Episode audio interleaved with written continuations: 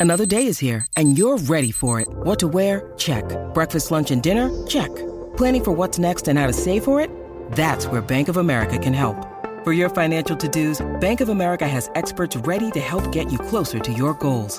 Get started at one of our local financial centers or 24-7 in our mobile banking app. Find a location near you at bankofamerica.com slash talk to us. What would you like the power to do? Mobile banking requires downloading the app and is only available for select devices. Message and data rates may apply. Bank of America NA, member FDIC. En un programa de esta serie, radiado a comienzos del año 2004, comentábamos que el retrato hecho por Pablo Picasso a su amante, María Teresa Walter, y al que tituló El sueño, aparte de ser una de las obras más hermosas del artista, pertenece a su período medio y está considerada por muchos conocedores como equivalente a una Mona Lisa del siglo XX. En el mencionado programa de esta serie informábamos además que a lo mejor muchos de los admiradores de esa obra maestra quizás ignoraban que dentro de su armoniosa estructura, el genio creativo de Picasso insertó una serie de íconos sexuales que si bien no son evidentes para un observador casual, quedan claramente expuestos a la mirada atenta del conocedor.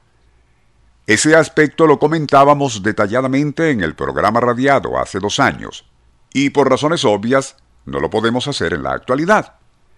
En todo caso, y si hoy nos estamos refiriendo nuevamente al sueño de Picasso, no es para ocuparnos de esos aspectos eróticos, sino debido a un hecho absolutamente insólito que tuvo que ver con esa obra maestra a comienzos de octubre 2006. Nuestro insólito universo. Cinco minutos recorriendo nuestro mundo sorprendente. A mediados de noviembre 1997, la casa de subastas Christie ofreció en venta esa pintura El sueño que describimos al inicio con un precio base que oscilaba por encima de los 20 millones de dólares, cifra que fue aumentando gradualmente hasta que, y tras una serie de pugnas, terminó siendo adquirida por un renombrado coleccionista por una cifra superior a los 35 millones de dólares. Luego, y en los tres años siguientes y a raíz de otras negociaciones, su valor se triplicó, terminando en manos del multimillonario norteamericano Steve Wynn, quien a su vez la puso en venta por la fabulosa suma de 138 millones de dólares. Wynn quien es un magnate de los casinos en Las Vegas, casi de inmediato consiguió a un comprador y la transacción se llevó a cabo exitosamente. Pero entonces ocurrió lo inconcebible. Wynne, eufórico, se encontraba mostrando a varios amigos algunos de los detalles eróticos que el genial Minotauro de Balaurís, como se le decía a Picasso, había insertado en la composición, cuando inexplicablemente uno de sus dedos chocó con tal fuerza contra la tela que le abrió un agujero. Justo en el sitio donde la imagen de María Teresa entrecruza sus manos de manera tal que forman un inequívoco triángulo de Venus.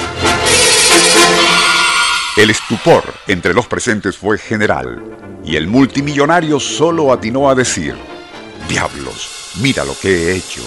Menos mal que fui yo mismo.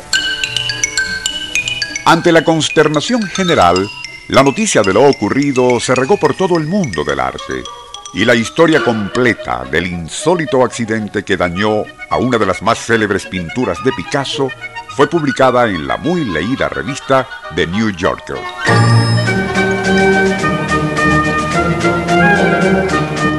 Como excusando la metida de pata del plutócrata hotelero, un portavoz informó a la prensa que Steve Wynn parece que sufre de retinitis pigmentosa, enfermedad de la vista que afecta a su visión periférica. Ignoramos qué opinó el coleccionista que recién había comprado a esa obra maestra al enterarse de que le habían abierto un agujero a su millonaria adquisición.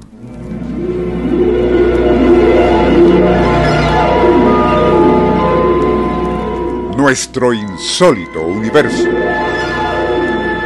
Email insólitouniverso.hotmail.com Autor y productor Rafael Silva. Operador José Soruco. Les narró Porfirio Torres.